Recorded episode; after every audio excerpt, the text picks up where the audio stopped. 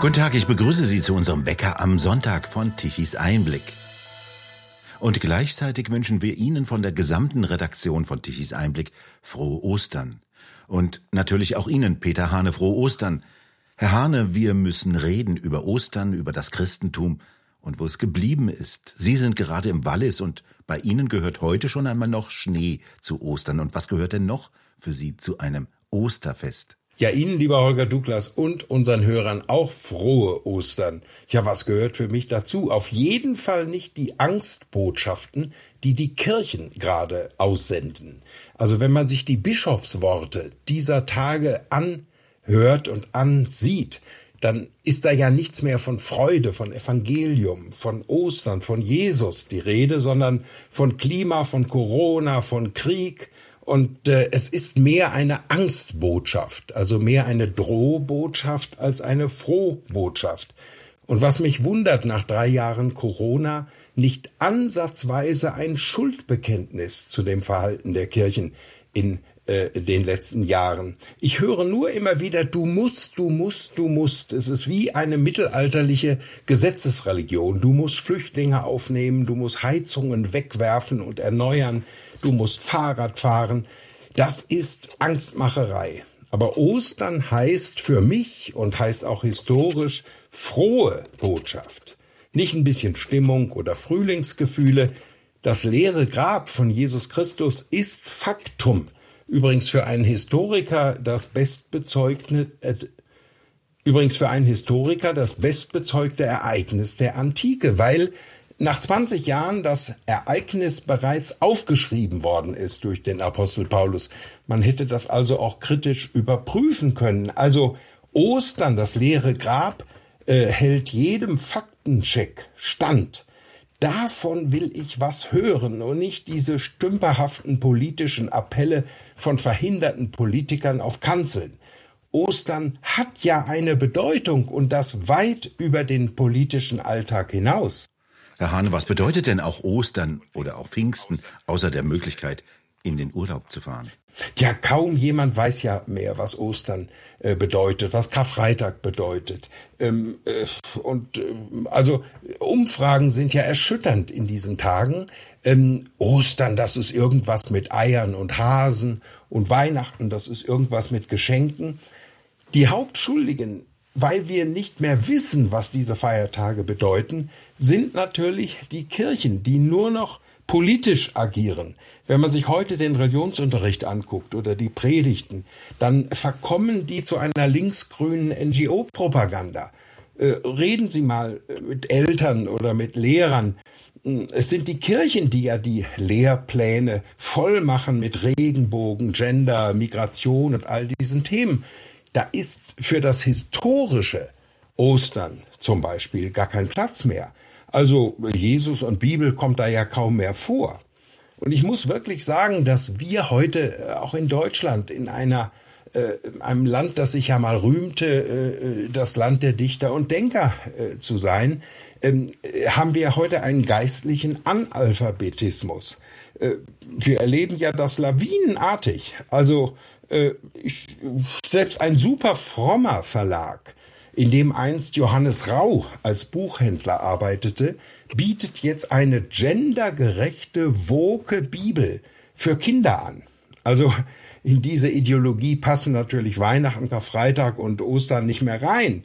Oder schauen sich mal die Großkirchen an. Die eine versinkt äh, in diesem suizidalen Irrweg, äh, wie ich diesen synodalen Weg nenne. Und äh, der Protestantismus, also meine Feldpostnummer, die ergeht sich in Gendergaga und Schlepperschifffahrt.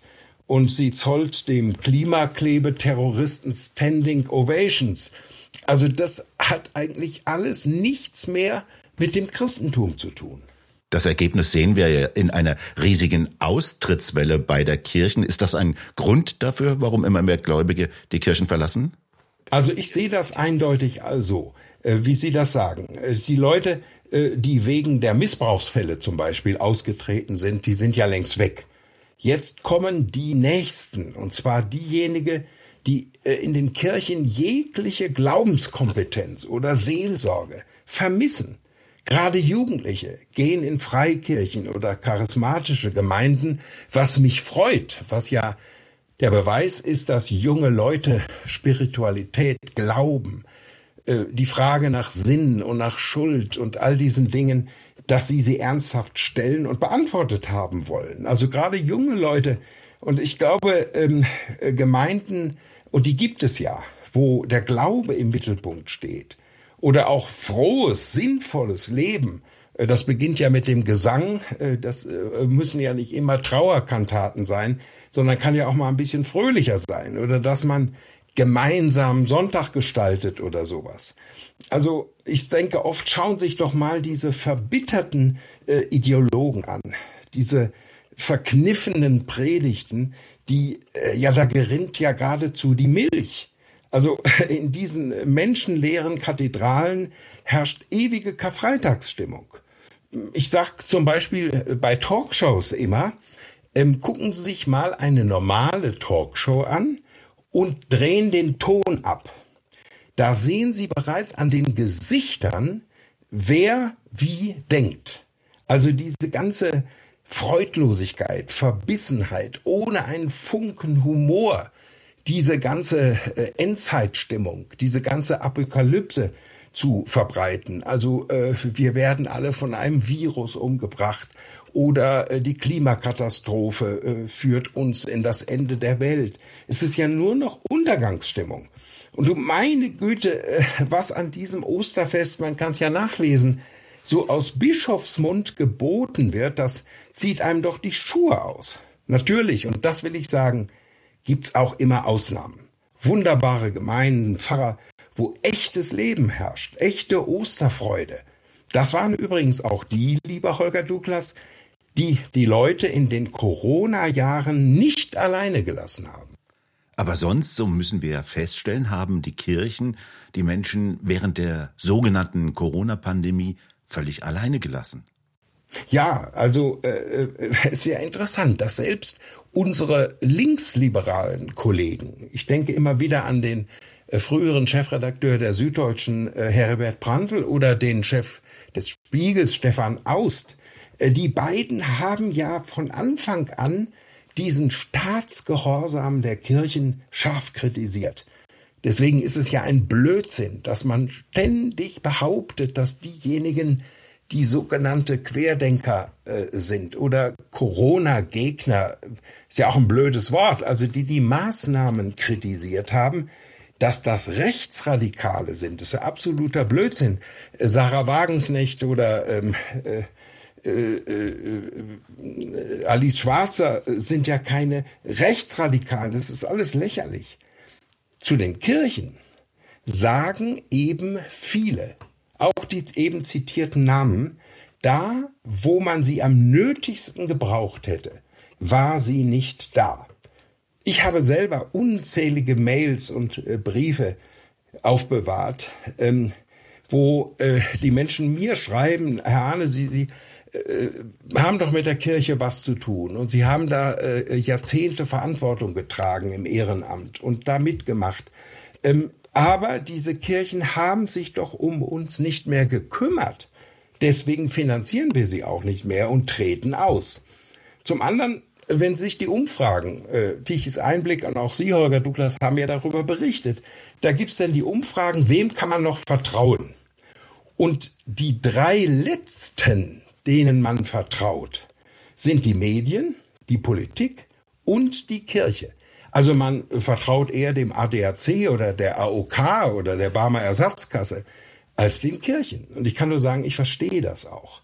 Also ähm, unfassbar, äh, äh, äh wenn man heute Ostern nochmal zurückdenkt, ähm, da äh, haben doch die Bischöfe, die katholischen und die Evangelischen einer großen Gruppe ähm, äh, Jerusalem besucht und als sie auf den Tempelberg gingen, um die Al-Aqsa-Moschee zu betreten, haben sie ihre Amtskreuze abgelegt. Das ist also die Leugnung des christlichen Glaubens, ein Kniefall vor der anderen Religion, in dem Fall des Islam, das ist so unfassbar, dass sich Leute heute fragen, ja, warum soll man so einem Verein noch angehören?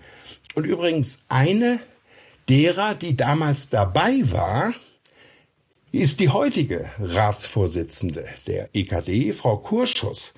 Und die hat es doch fertiggebracht, in der Hochzeit der Corona-Welle, wo die Kritiker längst gewarnt haben vor Nebenwirkungen äh, der Impfung zum Beispiel, da hat sie sich hingestellt mit der Autorität der obersten Protestantin. Ich sage immer der äh, sozusagen der Religionsführerin des Protestantismus und hat gesagt, wir brauchen eine Impfpflicht, denn, und jetzt zitiere ich, es ist wissenschaftlich nachgewiesen, dass Impfen keine Nebenwirkungen hat. Wir wussten damals, dass das nicht stimmt. Wir wissen heute amtlich, dass das nicht stimmt. Ich begegne hier im Wallis, wo ich gerade dieses Interview mit Ihnen mache in der Schweiz, vor ein paar Tagen einem Pfarrer und er sagte, ich beerdige nur noch Impfopfer. Alles Impftote. Leute, die ähm, äh, die Nebenwirkungen nicht ertragen. Und eine Ratsvorsitzende der evangelischen Kirche stellt sich hin und sagt, es ist wissenschaftlich erwiesen. Das heißt, jemand, der diesen Autoritäten vertraut, ist in die Irre geleitet worden, weswegen ich ja dafür bin, dass das alles juristisch aufgearbeitet werden muss. Und jetzt macht die Frau Kurzschluss, vielen Dank Markus Krall für dieses herrliche Wortspiel, nahtlos weiter und behauptet, Wärmepumpen sind Pflicht christlicher Nächstenliebe. Was ist denn das für eine Figur? Ja, das, das ist ja schon, wenn es nicht so ernst wäre, wäre es ja Loriot und Realsatire. Also äh, äh, äh, die haben ja auch ähm, äh, zur Corona-Zeit plakatiert, Impfen ist Nächstenliebe. Oder Jesus hätte sich impfen lassen und hatten ja in den Kirchen Impfzentren. Heute muss man sagen, das ist ein Verbrechen und die, die das gemacht haben, sind Verbrecher. Und jetzt, statt dass man gelernt hat aus diesen schrecklichen Erfahrungen, kommen sie mit dieser Klimareligion. Und ich meine, das ist doch schon belustigend. Also Wärmepumpen ist christlich, ist Nächstenliebe. Also ich warte jetzt auf den Tag, wo die Weihnachtskrippe mit einer Wärmepumpe ausgestattet werden muss, damit sie überhaupt noch wog äh, äh, und gendergerecht erscheint. Also dann ist eben das Jesuskind in der Krippe und wird gewärmt, nicht durch Heu und Stroh oder solch eine Wärmepumpe. Das ist alles so unfassbar lächerlich. Diese Ideologisierung und dieser Fanatismus in diesen Themen. Also, aber da merkt man, dass äh, die äh, Kirchen natürlich glaubensleer sind. Sie haben keine Substanz mehr. Und deswegen suchen sie sich jetzt krampfhaft äh, andere Themen. Deswegen bin ich ja auch aufgetreten und habe vor drei Jahren gewarnt, die Kirchen, ähm, sich diesen ganzen staatlichen Verboten anzuschließen. Ja, Sie, Peter Hane, Sie waren ja der Erste, der laut hörbar den allerersten Lockdown Ostern vor drei Jahren kritisiert haben. Sogar die Tagesschau sendete damals noch ihren O-Ton, öffnet die Kirchen zum höchsten Feiertag und widersetzt euch der staatlichen Anordnung. Was ist denn davon übrig geblieben? Ja, damals, lieber Holger Douglas, gut, dass Sie dran erinnern. Ist ja erst drei Jahre her, man hat den Eindruck, wäre 30 Jahre her. Ähm, äh, da wurden solche Meldungen noch gesendet. Ich hatte ein langes Interview mit dem Mittagsmagazin von ARD und ZDF und äh, äh, dann wurde dieser O-Ton sogar in der Tagesschau gesendet. Öffnet die Kirchen. Und schon Wochen später wäre das unmöglich gewesen. Also die staatshörigen Medien, die duldeten überhaupt keinen Widerspruch mehr. Keinerlei Kritik. Es wurde dann alles immer schlimmer. Also ein völliges Versagen von Kirchen, von Medien, von Politik, die nur noch eine Meinung hören wollten. Und äh, zu den Christen kann ich immer nur sagen, äh, ich hätte lieber auf die christlichen Wissenschaftler gehört. Zum Beispiel äh, den bedeutendsten Labormediziner weltweit, Professor Paul Kullen aus Münster. Er hat das größte Labor in Europa, der immer gewarnt hat vor diesen Corona-Maßnahmen. Nein, auch die Christen haben dann lieber auf diese Corona-Ideologen à la Drosten oder äh, Panikpropagandisten wie Söder und Lauterbach äh, gehört. Und ähm, Sie erinnern sich doch sicher noch selbst, lieber Holger Douglas, und das ist ja wie aus ferner Zeit, aber es ist ja aktuell. Die Kirchen hatten damals als einzige Botschaft, wir stellen uns abends alle um 19 Uhr auf den Balkon und klatschen für die Helden der Pandemie, also die Pfleger, die Krankenschwestern, die Ärzte. Oder der Ratsvorsitzende damals, der sagt, Ganz wichtig ist jetzt, wir müssen immer Hände waschen und zwar so lange, wie das Lied ähm, Happy Birthday dauert. Das war der Ratschlag der Kirchen. Also da hätte ich zum Beispiel gesagt, solange das Vaterunser dauert. Aber ähnlich irre, man muss sich das alles mal ins Gedächtnis rufen, war ja Merkel. Die Kanzlerin stellt sich in den Bundestag und sagt im Bundestag, Leute, näht Masken. Näht aus Stoffen, die ihr habt, Masken, die man bei 60 Grad waschen kann. Denn das hilft gegen Corona.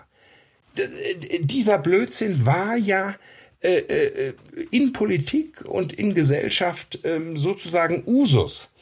Und es war natürlich ein Totalversagen der Kirchen, der Medien äh, und der Politik. Und ähm, das muss aufgearbeitet werden. Ja, das ist ja schon ein bisschen merkwürdig, Peter Hane, dass es erst drei Jahre her ist, dass Deutschland in dunkelste Zeiten zurückgefallen ist. Und jetzt kommen Leute wie Laschet und Spahn um die Ecke und sagen, man müsse doch sehr viel vergeben und um Verzeihung bitten, im Hinblick darauf, für ein nächstes Mal gewappnet zu sein. Ja, ist es denn damit getan, einfach ach, vergeben, verziehen, vergessen? Tja, da kann ich nur sagen, das hätten die so gerne. Das sind ja die Täter, die das jetzt alles wegwischen. Das ist ein bisschen billige Gnade, um es mal mit Dietrich Bonhoeffer zu sagen. Nein, kann ich nur sagen, die Botschaft von Karfreitag heißt eindeutig, vor der Vergebung kommt Sühne, Buße und vor allem tätige Reue. Also es gibt ja zum Beispiel in der Bibel diese wunderbare Geschichte äh, von dem Zöllner Zachäus. Und äh, Jesus geht zu dem ins Haus und er vergibt ihm auch, also einem Verbrecher, einem korrupten Ausbeuter. Aber was ist das Ergebnis? Dieser Zöllner Zachäus gibt sein Verbrechergeld, also quasi die Schuld, die er auf sich geladen hat, vierfach zurück an die Leute. Also da warte ich noch bei Spahn, bei Laschet, bei Söder, bei Lauterbach und Co wo geben Sie denn was zurück? Also ich könnte Ihnen nur raten, geben Sie Ihre Ämter zurück. Tra tragen Sie Verantwortung für das, was Sie angerichtet haben. Und äh, ich will es mal so sagen, ich bin bereit, und da kann ich als Christ nicht anders, zu sagen, wer um Verzeihung bittet, der verdient auch die Vergebung. Das heißt aber nicht, dass irdische Gerechtigkeit dann nicht stattfindet. Ich bring's mal auf den Punkt. Ich möchte erst Handschellen klicken hören, bevor dieser ganze Spuk der letzten drei Jahre ad acta gelegt wird. Ich bekam gerade heute, Olga Douglas, eine E-Mail, da schreibt mir einer, lieber Herr Hahne, mit dem, was Sie so sagen, jetzt auch in diesem Interview wieder, reißen Sie Gräben auf. Ihre Aufgabe ist es jetzt, die Gräben zuzuschütten. Und da sage ich nein, nein und nochmal nein. In meiner Bibel steht nur, die Wahrheit macht frei. Und das Totalversagen der Politik und auch der Kirchen muss auf den Prüfstand und nicht nur ein paar Untersuchungsausschüsse, die ins Nichts führen, sondern es muss juristisch, gerichtlich aufgeklärt werden. Aber es gibt ja Fahrer, die sich schon dem Corona-Wahnsinn widersetzt haben. Wann hört man entschuldigende Stimme von Bischöfen? Tja, äh, das ist, äh, äh, also ich kann Ihnen nur ein Beispiel nennen, um zu sagen, wie kurios das alles ist. Ähm, die Pfarrer, die sich widersetzt haben, sind ja alle gemobbt worden, sind ja sogar ihres Amtes enthoben worden. Es gibt ja genug Beispiele, auch prominente Beispiele von Pfarrern, die einfach äh, äh, äh, an die Seite geschoben wurden und nicht mehr amtieren durften. Also um Ihnen mal den, die Absurdität zu sagen. Da wird vor einigen Wochen eine äh, Bischöfin, evangelische Regionalbischöfin in Norddeutschland, äh, gefragt. Und auch im Blick auf mich, Peter Hane, wird dann gesagt, ja, also äh, der hat sie ja wahnsinnig kritisiert, dass die Kirche die Sterbenden, die Einsamen allein gelassen hat, ungetröstet hat sterben lassen. Und dann sagt sie also, das sieht sie gar nicht so. Erstens, man habe doch Seelsorge immer am Telefon gemacht. Jetzt stellen Sie sich mal bitte vor, ein sterbender Mensch soll durchs Telefon getröstet werden. Das ist so absurd, wie es schlimmer gar nicht geht. Aber jetzt kommt's. Und es seien ja viele Pfarrer gewesen, die, und jetzt wörtlich, durch die Tiefgaragen der Krankenhäuser und Altersheime sich reingeschlichen haben, um den Menschen beizustehen. Das verkauft die als Heldentum. Was ist die Wahrheit? Wenn man diese Pfarrer erwischt hätte, wäre doch die Kirche die erste gewesen, die diese Leute rausgeschmissen hat, weil sie sich nicht an die Maßstäbe des Staates gehalten haben. Das ist alles so wahnwitzig. Also wir erleben jetzt etwas, was übrigens nach jeder Diktatur kommt. Und da haben wir in Deutschland ja bösartige Erfahrungen mit zwei Diktaturen äh, im letzten äh, Jahrhundert. Nämlich, dass ähm, äh, jetzt will es keiner mehr gewesen sein. Jetzt will keiner mehr dabei gewesen sein. Jetzt redet man sich raus mit allen Mitteln. Und jetzt werden plötzlich aus den Tätern Opfer. Und alle behaupten, sie seien ja im Widerstand gewesen. Und ich kann nur sagen, das darf man nicht durchgehen lassen. Und auf der anderen Seite auch wir dürfen nicht resignieren. Ja, man hatte ja schon ein wenig den Eindruck, dass viele Corona-Kritiker resigniert haben. Sie haben ja zu Ostern in einem großen Artikel bei der jungen Freiheit geschrieben, die Konservativen seien in einer Dauerdepression und Defensive sei ihr Markenzeichen. Aber wäre denn jetzt nicht mal der Zeitpunkt aufzutrumpfen nach dem Motto, wir hatten recht? Tja, äh, ich will es mal deutlich sagen, wir müssen auch endlich mal Stolz entwickeln und das auch laut proklamieren. Ähm, denn es geht ja jetzt weiter. Sie haben es ja eben schon angesprochen mit Klima, mit Krieg, mit Gender und allem. Äh, das war ja noch nicht das Ende mit der Corona-Geschichte oder die Freilassung jetzt von Michael Ballweg, äh, dem Gründer der Querdenkerbewegung. Neun Monate in Haft und äh, jetzt wieder freigelassen und nichts ist mehr da, nichts, als wäre nichts gewesen. Und während zum Beispiel der CDU-Vorsitzende von Thüringen Tichys Einblick hat's ja gestern, äh, vorgestern geschrieben. Nicht wahr? Äh, der äh, wird der Korruption äh, beschuldigt und läuft frei rum. Das, das gibt's alles nicht. Und äh, ich habe keinen Söder und keinen Kretschmann am Gefängnistor äh, in Stuttgart gesehen, der äh, Herrn Ballweg äh, empfängt und um Verzeihung bittet für alles, was ihm politisch angetan worden ist. Nein, äh, wir merken jetzt aber auf der anderen Seite, dass der Widerstand nicht vergeblich ist. Auch bei Ballweg hat es immer wieder Demonstrationen gegeben. Die Leute haben nicht locker gelassen. Und man sieht es ganz eindeutig an der Entwicklung der alternativen Medien. Also auch Tichys Einblick. Äh, wir erleben ja Folgendes. Wir werden mehr und nicht weniger. Das ist meine Erkenntnis und das lässt sich ja statistisch auch in den äh, ganzen äh, Internetblogs und Kommentarblogs nachweisen. Nicht die öffentlich-rechtlichen, äh, von denen wir beiden, Holger Douglas, ja kommen, und auch die Mainstream-Medien sind ja quoten- und imagemäßig total in der Defensive im Augenblick. Deshalb es lohnt sich doch einmal, und vielleicht ist Ostern ein gutes Datum, stolz zu sein, sich zu freuen, auch mal aufzutrumpfen. Also zu den Konservativen gehört leider immer die Defensive, nicht wie zu Köln der Dom. Ähm, äh, wir sind viel zu defensiv.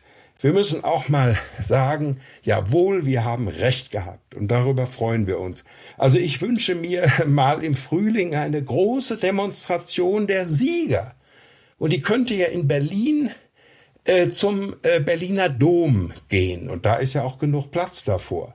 Und die endet dann unter der großen Schrifttafel am Berliner Dom. Und da ist in Gold ausgelegt, eingraviert in Stein, unser Glaube ist der Sieg, der die Welt überwunden hat.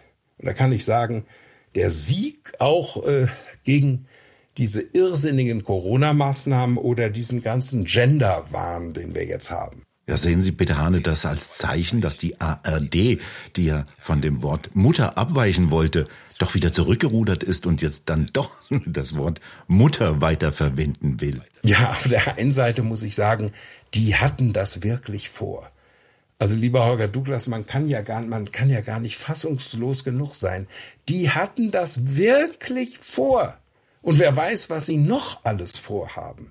Aber Sie haben völlig recht. Der Widerstand hat das platt gemacht, weil die übertreiben ja inzwischen. Es, es ist ja Wahnsinn.